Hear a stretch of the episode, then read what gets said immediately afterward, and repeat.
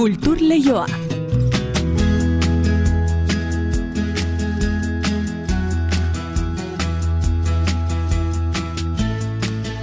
Eneriz gorrotxategi arratsaldeon. Arratsaldeon inigo. Hitz egingo duz, hitz egingo diguzue zinebi jaialdiaz, hasi bezpera baitugu Euskal Ekoizpenen berri ere eman dute, baina Mhm. Imanol Arzabal ere ekarri behar dugu gaur, hasiera honetara bere inguruko antologia aurkeztu behi dute gaur, ezta? Bai, Gipuzkoako Foru Aldundiak eta Elkarra argitaletxeak aurkeztu dute, Imanol kantatzen du kantuz izaneko disko liburua da, berrogei abesti jaso dituzte, abestien letrak eta argazkiak bilduz, eta musikariaren jaiotzaren irurogeita ama bosgarren urte horrena ospatu, ospatzen ari garen honetan, honela mintzatu da esaterako Andres Kamio Jitu, Elkarreko musika arduraduna. Guretzat gaur egun handia da, arribitsi txiki honekin, Imanolen biharko urte betetxea ospatzea, eta rekonozimendu guztia merezi duen artista bat e, badela, iruditzen zaigu. Euskal kantagintza eman duen kantari honenetariko bat, hasiera batean kantu politiko eta sozialekin, gero kantutei tradizionalari egin zion ekarpenekin, eta, bueno, olerki klasiko eta garakidez osatutako kantuekin. Imanol Arzabalen antologia beraz, bere jaiotzaren urte horrena gogoratzeko. Bai, bihar beteko lituzke eta irurogeita ama urte eta esan duzuna, kontu gehiago ere baditugu aletzeko. Izan ere, zinebik Bilboko dokumentalen eta film laburren nazioarteko jaialdiak aurtengo irurogeita laugarren edizioko sail ofizialeko Euskal Film laburrak aurkeztu ditu. Biharko inaugurazio galan ikusi izango dira gainera zazpi dira orotara, horien artean dira esaterako ba Maili Barberren azken lana, Josu Martinezen fikziozkoa edota Paule Iglesiasen eta Marta Gomezen dokumentala ere. Aurtengo laburmetrailen sail ofizialak berrogeita amazazpi film hartuko ditu guztira eta zuzendariak esaterako azpimarratu duena da, aurtengo Euskal Ekoizpenen artean belaunaldi ezberdinetako egileak izatea azpimarragarria dela. Omenaldi kutsu gehiago ere baditugu, izan ere gazteizen omenaldi gisa aurkeztu dutena Jon Gabella aktore gazteiztarraren inguruko dokumentala da. Jon Pasioni Rebeldia izenekoa. Hogei urte beteko dira, moto istripu ziltzela hogeita urterekin eta ikusentzunezko honekin gogora ekarri nahi dute zinean egindako lana errepasatuko dute, berarekin lan egin zuten profesionalekin, familia eta laguna ere, familia eta lagunak ere tartean direla. Bihar erakutsiko dute lehen aldiz gazte izen. Iruñean berriz, asteburuan larun batean hasiko da aur txiki eta familientzako mapping jaialdia. Bigarren urtez, artea eta kultura aur txikienei gerturatzea du helburu eta azaroaren hogeita zeir arte ikuskizun, tailer, hitzaldi eta zentzumen instalazioak prestatu dituzte lau urte arteko aurrentzat. Hernaniko komiki azokaren aurreneko edizioaren berri ere eman nahi dizuegu, azaroaren emezortzian eta emeretzian egingo da atsegindegi plazan liburu aurkezpenak eta zuzeneko musika emanaldiak ere izango dituzte, eta Jon Zabal eta ilustratzaileari aitortza egingo zaio. Eta gaur kulturleioan Orman Poster kolektiboaren souvenir komeria estralurtarra antzeslana ezagutuko dugu. Gaur bertan dute estrenaldia Bilboko harria gantzokian eta estrenaldirako ordu batzuk besterik falta ez direnean, gurekin espero dugu Igor de Kuadra zuzendaria, ia antzerki honen nondik norakoak kontatzen dizkigun ba. Arratxaldeko ordu biak eta ia hogeita amazazpi minutu ditugunez, zaz gaitezen osteguneko kulturalbisteak aletzen arratsaldean deizuela entzule guztioi. Kultur Leioa zabaltzeragoaz, Euskadi irratian.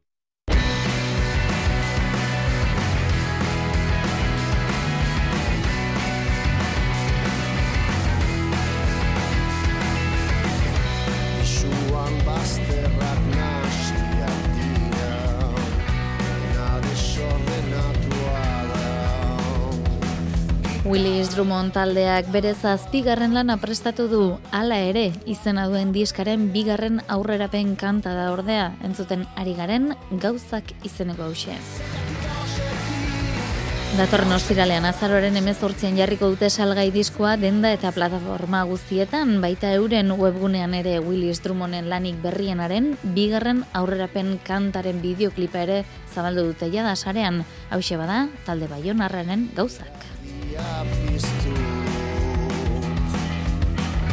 Pandemia eta gerra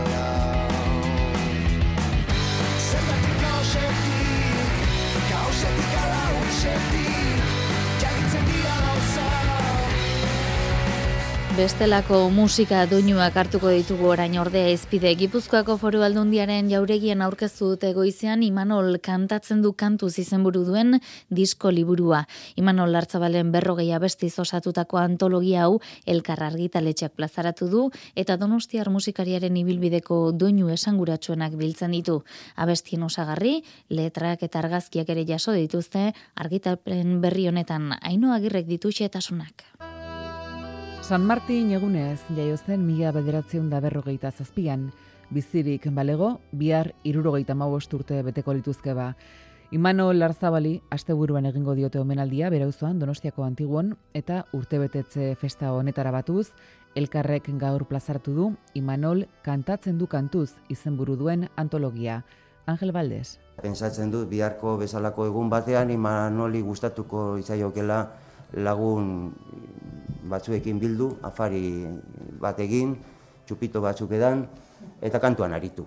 Kantua zan bere arma, kantua zan bere bidea, eta hor eh, herri kanta, kantu soziala, olerki universala, euskal olerkia, kantu mistikoa, e, zehazka kantak, gizakumearen barrura iristeko alegin hori. Ez? E, danok daukagu edadearekin gero eta gehiago, beldurrezko arresi bat, eta kantak egiten du arresi hori pitzatu, puskatu eta barruraino sartzen laguntzen digu.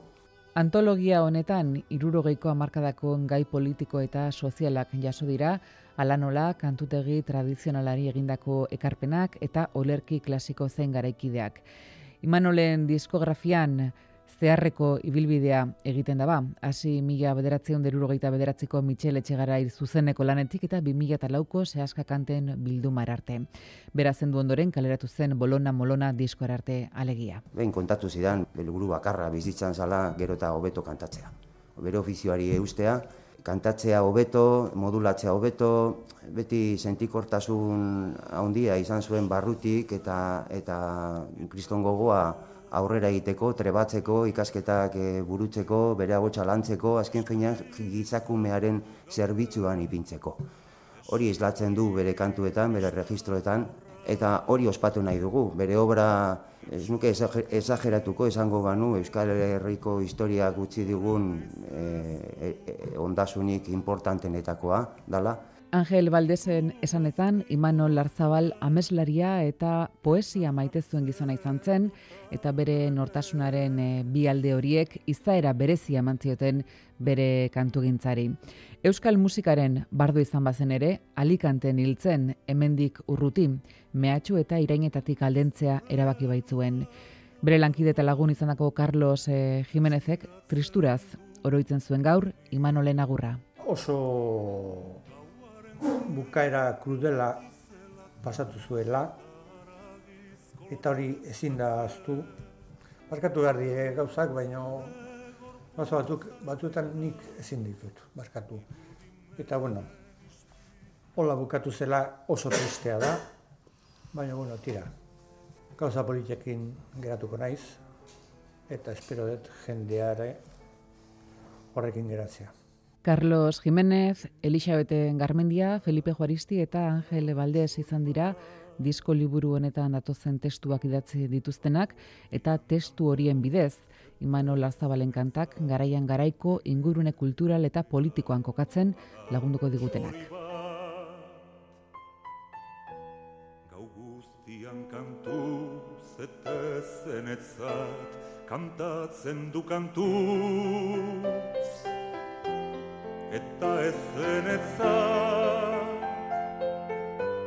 kantatzen duen Doinu hauek bide lagun hartuta Bilboragoa, zinebi Bilboko labur metrai eta dokumentale jai- jaialdiak bi arrasiko baitu bere irurogeita laugarren edizioa. Eta hasiera ekitaldian protagonista izango dira labur metra saio ofizialen egongo diren zazpi euskal produzioak. Josu Martinez, Maji Barber edo Etxus Popoio bezalako izen ezagunak aurreko edizioetan izan direnak tartean dira. Baita Inoa Olaso eta Enara Garzia bezalako zinegile gazteak ere, beren lehen lana aurkeztuko baitute Iker Zabalak ditu xetasun gehiago. Zail guztien artean orotara hogeita mazortzi euskal produkzio izango dira eta laburmetraien sekzio ofizialean zazpi daude zail guztiaren euneko amabia da. Zazpi historio anitz, errealitatea begiratzeko eta zinea bera erabiltzeko tresna oso bestelakoak erabiltzen dituztenak Vanessa Fernandez, zinebiko zuzendariak adierazi bezala. Zazpi horien artean dekogu bai fikzioa eta baita dokumentala ere. Oso estilo desberdinetako pelikulak direla eta baita generazio desberdinak ere bildi dutugula. Eta ikustea adibidez hemen bizi da maitasuna, dala euren lehenengo fikziozko fil laburra eta ondoan ikustea txuspo poio, alako artista bat nun rekonozimendu bat duen, nire ustez oso garrantzitsua da. Hain zuzen ere, Txuspo Poioren Gran Hotel Nazareno dokumentalean esartzen da Paula Iglesias eta Marta Gomezen ondarrak bezala. Elias Kerejeta zin eskolan ikasi duen Karla Txernevich Kroasiarrak bestalde dokumentala eta memoria pertsonala ustartuko dituen proiektua izango du Wild Flowers lanean. Ainoa Olaso eta Enara Garzia gazteek bestalde hemen bizida maitasuna fikzioa eraiki dute eta zinebiko aurkezpena zirkulua istea izango da haientzat lanak zinebiko aukera saria eskuratu baitzuen iaz. hemen iaz hasi genuela bebai proiektua ez, hemen pitxi bat egin genuen, berriz ere hemen egotea, ba, ba posgarria dela. Hemen bizi da maitasuna fin laburrean, etxetik joan aurreko gazte baten bizitzako momentua ez, amarekin eh, harreman intentzua duen e, alaba baten historia kontatzen dugu. Josu Martinezen hitzak ere fikzioaren lurraldean esarriko da atzera begira eginez Ipar Euskal Herrian esartzen den istorioan non hizkuntza eta bere bilakaera lehen terminoan jarriko diren belaunaldien arteko gatazka hori. Azken euskaldunak eh, gelditzen dira herri txiki batean, ez da gazte bat hasten da euskarari interesatzen, ez daki bere familian ere badirela euskaldunak. Hitzen eriotza, ez? Hori da filmaren gaia nahi baduzu, ez? Belaunaldi bat lotxatu egiten zen euskalduna zelako eta hurrengo belaunaldiak lotxatu egiten zen euskara ez zekielako. Aurtzaroa erdigunean duen pieza bisuala izango da Maria Inés González Portugaldarraren debaz. En erdigunea, hau ere Elias Kerejeta zine eskolatik iritsia, eta Maili Barber Nafarraren Alas Tierra poema sinematografiko bezala ulergenezake Maria Sánchez poetaren obra baita filmaren osagai nabarmenena. Zazpi lanok, labur metraien zail ofiziala hornitzen dute eta utagai izango dira hainbat saritarako, ala nola jaialdiko sari nagusirako, Euskal Zinemaren eta Espainiako Zinemaren sarietarako eta EITB publikoaren sarirako.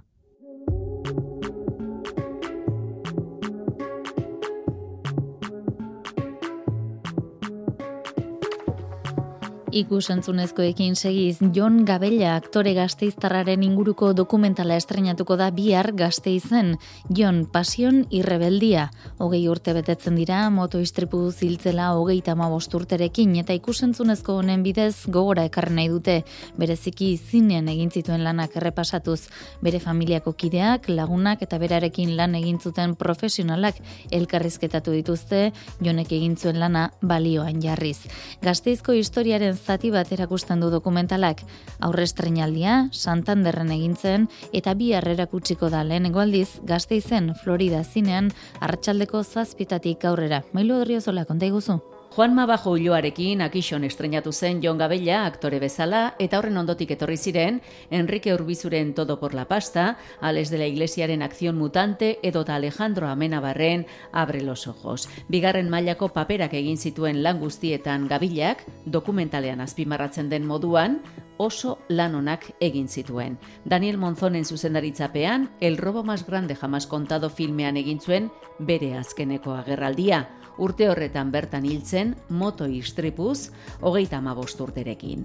Orain, hogei urte geroago pantaila handira itzuliko da Jon Gabella. Bere bizitzaren errepasoa egiten duen dokumentalak egin zuen lan guztia balioan jarri nahi du eta ez hori bakarrik bide batez, belaunaldi berriek aktorearen berri izango dute. Hori izan da Eloi Beato zuzendariaren eta Patxi Gabila bere anaiaren asmoa lan hau egiterakoan.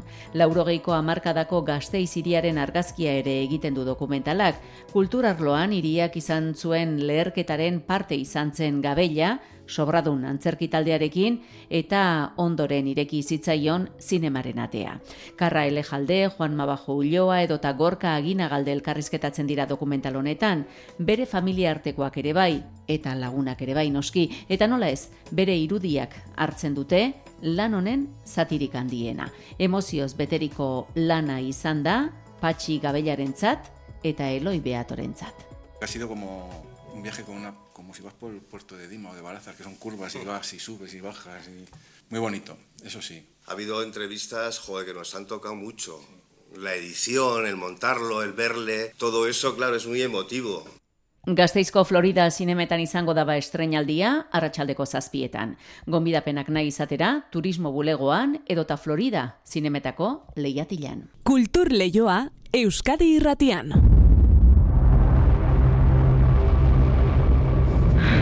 Etorkizuna. Etorkizuna hobea izango dela pentsatzen esnatu nahiko genuke egunero. Ez alda ederra. Etorkizuna iragana baino hobea dela sinistea. Geroz eta gehiago gara munduan. Ia amasei bilioi begi izarretara begira galdetzen. Bilboko harria gantzokien estrenatuko da gaur Orman Poster antzerki kolektibo entzutesuaren azken proiektua, souvenir komeria estralurtarra izenekoa. Izarren arteko abentura honetan, turismoaren fenomenoa muturreraino eramango dute, baina lan honen inguruko esetasunak jasotzeko kulturleiora inguratu zaigu, antzeslan berri honen zuzendaria Igor de Kuadra Igor Arratsaldeon. Arratsaldeon. Tira, ez dakit nola zaudeten urduri, ja ordu gutxi falta dira estrenalirako. Ba, bai, urduritasuna nabaritzen da hemen eta hor, baina nahiko prest eta gogotzu bai. Antigonarekin lortutako arrakasta gogoan bai, lantalde berberarekin zatozte, baina kontestua erabat aldatuta ez da? Hori da, bai, lantalde bera, eta orain honetan, ba, bitu, klasikoak eh, em, moldatu eta gokitu baino, erabaki genuen, ba, zerotik hasi eta jatorrizko galdera bati gure artean agertu zen galdera eh, de- denoi eh, ikutzen gintuen galdera bati erantzutea. Mhm. Eta e, galdera horretatik abiatuta, ez dakit gaurkotasunak eragin ote dizuen, edo azken aldian bolo-bolo dabiltzan kontzeptu horien kezkak eragin ote duen historioa? Bai, bai, bai, bai, bai, zeren, eta galdera zan, batetik, ba, gure, gure paisaia eraldatzen den eh, neurrian, ba, adibidez, ba, turismoaren ondorioz, eta ba, nolako, nola iku- ikusten genuen gu etorkizuna, eta etorkizun hori gaur egun, ba, ba, kolokan dago batez ere, ba, e, aldaketa klimatikoaren e, ondorioz, da, dagoen alako ekuantidadearen e, e, sensazio horrekin, eta hor- horregaitik hasi ginen e, pentsatzen, nola, nola izango litzateke e, bidai, bueno, esperientzia turistiko baina muturreko, muturrekoena, eta hor topatu ginen, ba, nola ez, espazioa zala ere murik e, e, misteriotsuna eta kitxikagarriena. Mhm. Eta hor sortutako galderak izango dira jendeari helarazi nahi dizkio zuenak, hausnarketa eragitearekin batera, e, zientzia fikzio ere tartean sartuko da, ezta? Ba bai, zeren ere hor, hor kontuatu ginen berehala, ba, ba espazioa hitz egiteko, ba noski daukagun erreferentzia e, holan e, biziena eta eta eta interesgarriena ba, dator bai zinematik eta bai literaturatik. Eta hori izan da gure hausnarketarekin batera ba, izan ditugun ba, lagunak, bide lagunak. Mhm. Ametsak, zientzia, etorkizuna horiek e, ba, azalduko zaizkigu e, fikzioaren muinetan sartuta, baina umoreak ere ez du txiki ingo ez da? Baitu, ere hor eh, absurdoa areko lekua dago, zeren eh, gure hiru pertsonaiak ari dira nolabait internatzen bidai horretarako.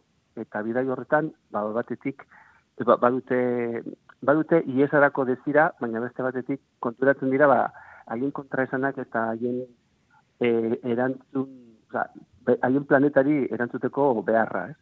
Eta guzti hori ba, bai, irudikatzen dugu mm, umore eta eta hori e, ironiarekin, bai. Mhm. Noiz bait espaziora bideiatzeko esperantzarekin entrenamendu kanpamendu batera doazen hiru pertsonaia horiek, Maite Izpurua, Xanti Agirrezabala eta Matxalen de Pedrok eh, zurmamituko dituzte, mm, baina eh, elementu gehiago ere izango dira antzerkia hontzen, ezta? bai, errepikatu dugu aurreko talde artistikoa, ekin, e, hau, hau diseinatzerakoan, eta ba- badaukagu ba, batetik Alberto Zinpatorren laguntza jantzikerian, hasi errenteria ere dago soinu, soinu espazioa eta mu- e, soinu espaziala eta eta kiroa lantzen, arantza flores argistapenean, e, Miriam Isasi, e, e, forma estenografikoarekin ere lagundu asko, asko, beraz, bai, plantaldea potoloa, potoloa da bai. Mhm. Em, hausnarketa eragin nahi duzue, kritika soziala ere tartean izango da, aktualidadeko gaiak ere bai, baina nori zuzendutako lana dela esango zuneko, nori egingo zaioa berazgarri? Baitu, atzo, e, e, alako e, genuen entzegu generala, eta etorri ziren ondoko instituto bateko ikasleak. Mhm. e, bati orgoko ikasleak, eta oso oso oso oso ondo hartu zuten, oso erantzuna ona egon zen, e, elkarrizketa eta zula salditxo bat egin ondoren. E, beraz, nik duda daukat, ez, ez dute dan, ba, nahiko publiko orokor batentzako.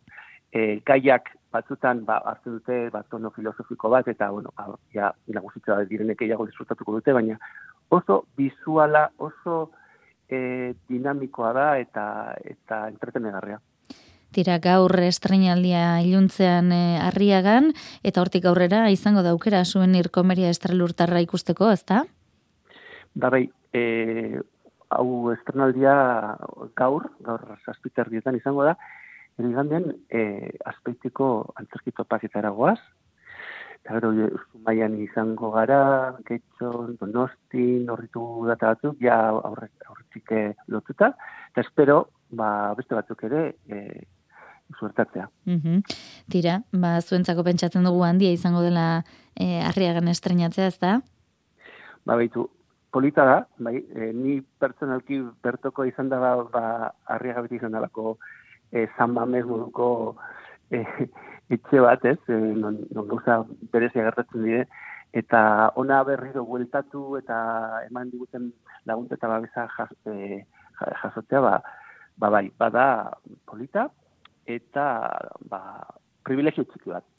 Bai, gorde kuadra gozatu, souvenir komeria estralurtarra ba, antzeslanarekin, eskerrik asko gaur eh, kulturleioan azalpen hauek ematearren, eta zuen argoten esaten den gixan, ba, ez dakit kakazarra esango dizugu, dena ongi joan dadin, eta gustura kontatuko genuke hemen antzeslanaren ibilbide luzea. Nahi duzun arte ondo izan?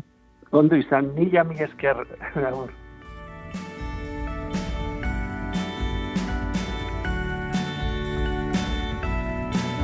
Ba, kultura hitz egiten jarraituko dugu, baina txikienen ikuspuntutik izan ere aur txiki eta familientzako mapping jaialdia iruñera itzuliko da larun batean, bigarren urtez arte eta kultura aur txikienei gerturatzea du helburu azaroaren hogeita seira arte, ikuskizunak, tailerrak, hitzaldiak eta zentzumen instalazioak antolatu dituzte, lau urte arteko aurrentzako itziar lumbreras konta iguzu.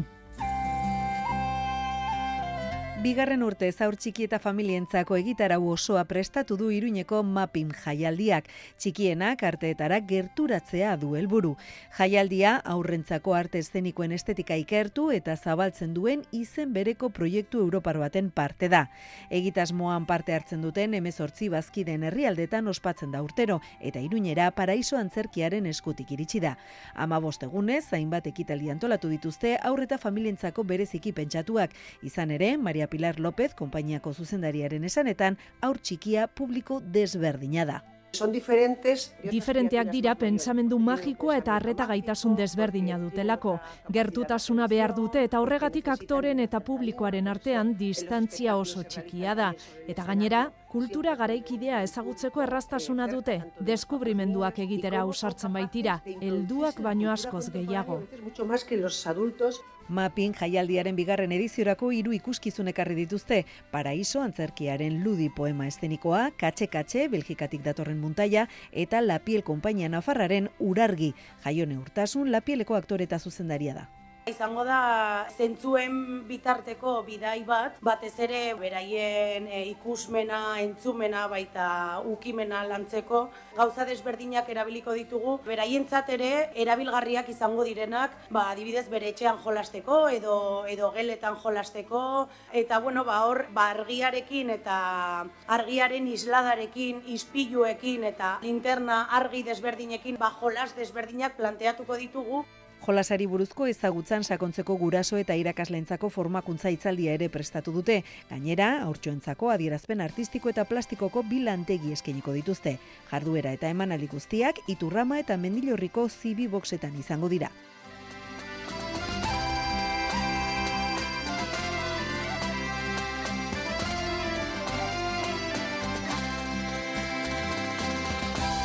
Arratxaldeko iruretarako ia bi minutu geratzen zaizkigu eta ezin amaituko dugu aipamen batein gabe Gal Kostari Brasilgo musikaren historian izan den hautsik nabarmenetakoa hilda irurogeita mazazpi urterekin Sao Paulon diktadura militarrari aurre egin behar izan zion bere estilo apurtzailearekin eta horrek belaunaldi askoren gustuko izatea eragin zuen hain guztu. Brasilgo herri musikaren adibide argia, hauts berziko kantari handia izan da Kosta, berrogeita hamar urte baino gehiago egin ditu holtza gainean irurogeiko hamarkadan hasi zen, beste legenda batzuen artean nabarmentzen Caetano Beloso, Gilberto Gil edota Maria Betaina izan zituen inguruan. Irurogeita hamazazpi urterekin isildu da bada, Gal Costa, Brasilgo kantari ezaguna. Quando você